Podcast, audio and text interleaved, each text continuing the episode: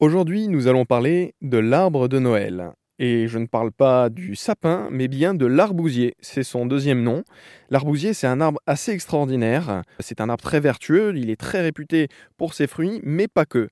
Je suis avec Nicolas Plazanet, qui est chargé de mission à l'association Forêt Modèle de Provence. Bonjour. Bonjour, merci.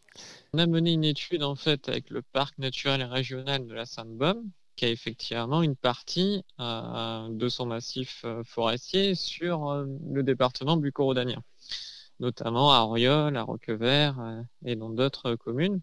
Donc nous avons mené une étude de, valorisation de l'arbousier qui représente bien effectivement l'essence et ses intérêts, c'est-à-dire sa, résilience vis-à-vis du feu, mais aussi tout son intérêt au niveau du biotope ou aussi au niveau des différentes valorisations économiques qu'on peut faire autour de l'arbousier et du coup son utilité de maintenir euh, son, peuplement.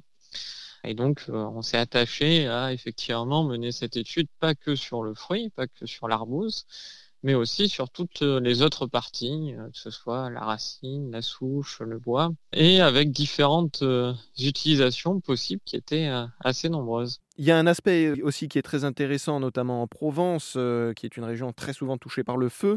L'arbousier peut également jouer un rôle dans ce genre de cas.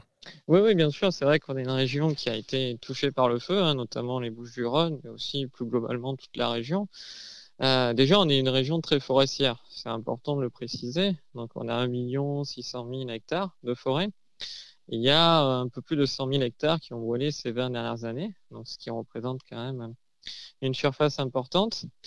Et effectivement, euh, dans nos massifs forestiers, il y a des essences qui ont su coévoluer avec le feu, ou du moins s'adapter mieux que d'autres.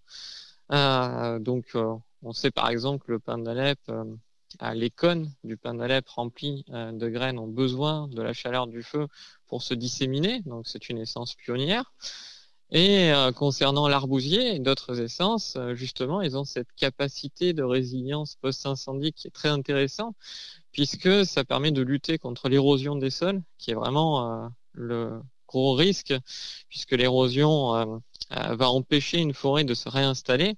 Et c'est vrai qu'on connaît euh, des pluies rares mais très intenses dans notre région.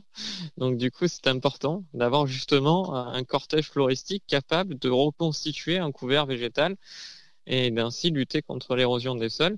Et c'est le cas de l'arbousier, puisque déjà c'est une essence qui va pas accélérer le feu, même si, bon, bien sûr, avec l'intensité du feu, il va brûler comme les autres essences mais euh, sa racine va rester en vie, donc euh, il va pouvoir refaire des, feuilles euh, assez, assez rapidement après le feu, comme d'autres essences, comme le pistachier lentisque.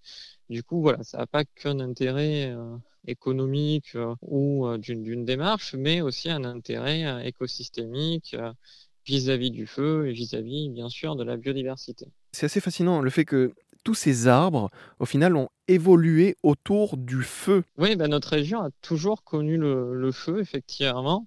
Et en plus, l'arbousier a, un intérêt supplémentaire, c'est que comme euh, euh, le fruit met un an à arriver à maturité, donc il met beaucoup de temps, mais en fait, il arrive à maturité quand il y a quasiment plus d'autres fruits.